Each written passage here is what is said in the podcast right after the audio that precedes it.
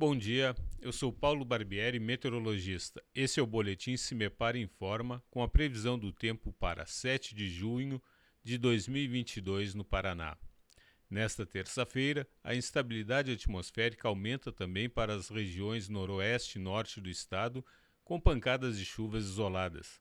Nas demais regiões, o tempo permanece instável com pancadas de chuvas acompanhadas de descargas elétricas no decorrer do dia.